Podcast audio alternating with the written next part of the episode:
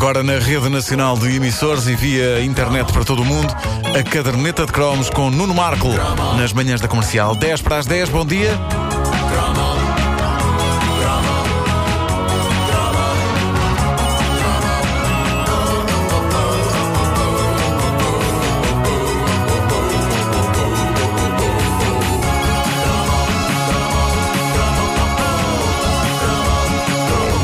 Avançarmos para este cromo, eh, ainda há que retomar assuntos passados. Eu tenho aqui uma história pungente enviada para o Facebook da caderneta de cromos pela nossa ouvinte Alexandra Coimbra. Tão pungente que acho que isto não vai lá sem música. Lá está, pungente também ela. Pois trata-se de um caso da vida. Que cheiro é este? É um pungente.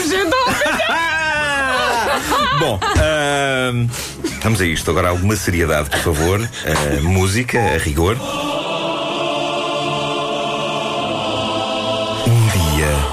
Vimos uma coisa estranha, vermelha, saindo do rabo do gato. E coitado do animal, a espernear por todo o lado. Pensámos que estava doente com aquilo a sair do rabo. Afinal, era um pega-monstro. Incrível! Incrível! Quem não brincava com este pega monstro sabia muito bem quem era. Sim, sim, eu penso que mais ninguém brincou. Depois disso, mais ninguém brincou.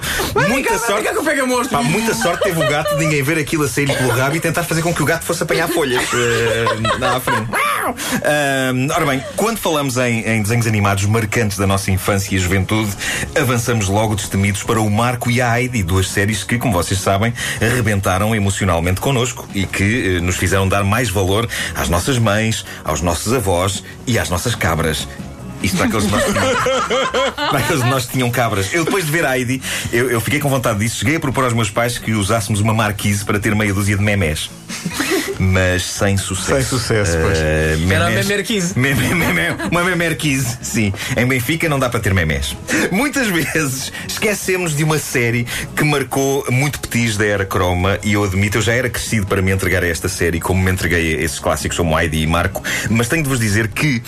Apesar de ter já 15 anos quando esta série passou, eu cruzei-me acidentalmente com o último episódio dela e fiquei arrasado. Eu nunca disse isto a ninguém, mas no dia seguinte, na escola, no Liceu Dom Pedro V, onde estive do décimo ao décimo segundo ano, enquanto os meus colegas falavam em miúdas giras que gostariam de levar para a cama e não sei o quê, na minha cabeça só estava o destino dramático, mas no entanto feliz, de David e Lisa, o lendário casal de gnomos da série David o Gnomo. Ai, eu lembro. Ninguém é melhor por ser alto.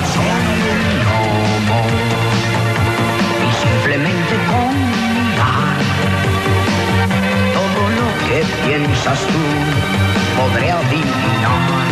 Eu lembro-me do nome. da série Lembro, David o. Gnomo? Eu tenho que ver o boneco. O David o Gnome é tão importante que os gnomos de jardim eh, tradicionais que se usam hoje são feitos com base no David o Gnome. E que coisa bonita que é um gnome Eu de não jardim, tenho nenhum gnome de exatamente. jardim. Atualmente é um não gnome tenho, De jardim é porque um o- elemento decorativo É, essencial. beleza. Eu acho. tinha, eu tinha um gnome de jardim que foi carcomido pelas condições atmosféricas. Não era de boa qualidade. Um bom gnome de jardim. Sobrevive às intempéries. Claro, porque ele é parte da natureza. Ele agora não, não vai ser uma chuvinha que o, que o dissolve. Ora bem, David o Gnomo é uma série de animação de 1985, produzida em Espanha por esse mito que é Cláudio Bjorn Boyd, o homem que nos deu D'Artacão e Willy Fogg. Grande. E era tenista, E que- ganhou o Wimbledon, o Bjorn Boyd. Bjorn Boyd, é verdade, eh, jogava. E só, só por isso ele merecia, ele merecia- uma estátua.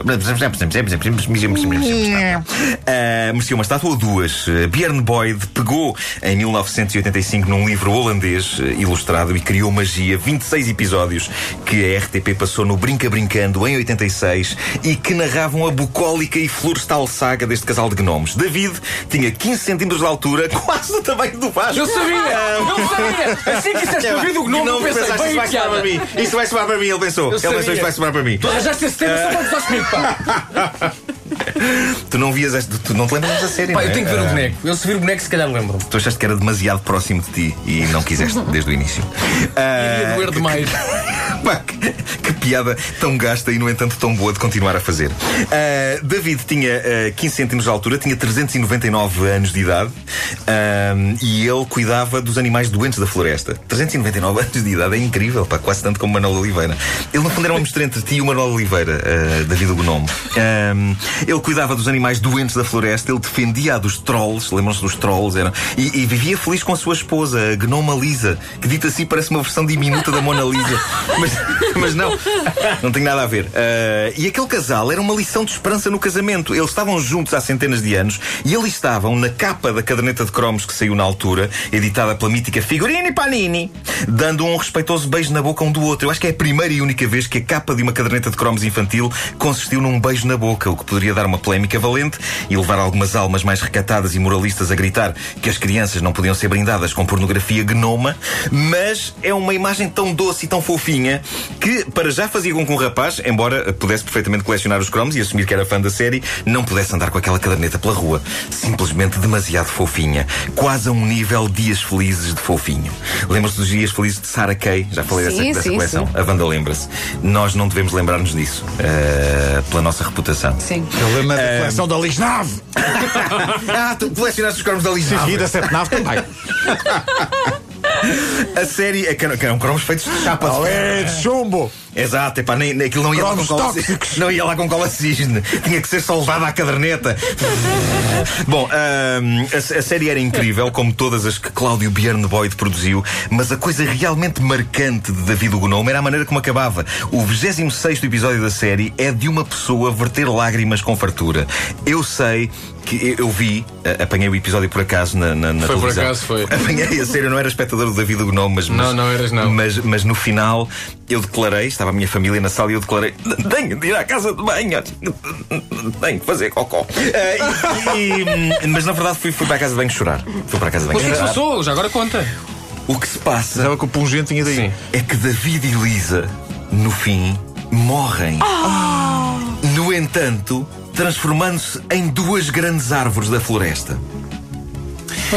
E eu pensava assim: mor- transformam-se em árvores. É, é a maneira como os, os gnomos morrem, transformando-se em, em grandes árvores da floresta. Da. Velhice? De, de- de doença prolongada. Se tinha 399 anos. não, não. De, de velhice, de velhice, claro.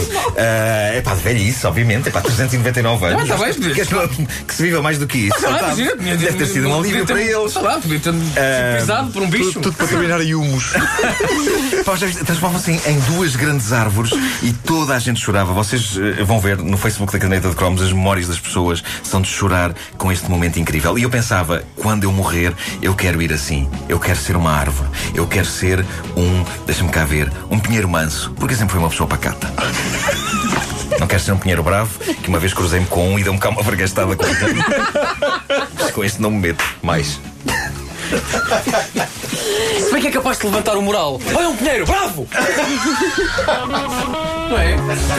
Pá, o que me deixa realmente triste é que tu vias série no teu décimo ano. Isso é que me deixa triste. É, é isso chama-se ser uma pessoa sensível, Vasco. Nunca saberás o que é isso. Chamaste-me verdade. besta agora indiretamente, não foi? De forma muito subtil. Chamei, chamei. bem. Também com a minha sensibilidade. é isto chama-se ser sensível, uma vez mais. A caderneta de cromos com o Nuno Marco todas as manhãs na rádio comercial.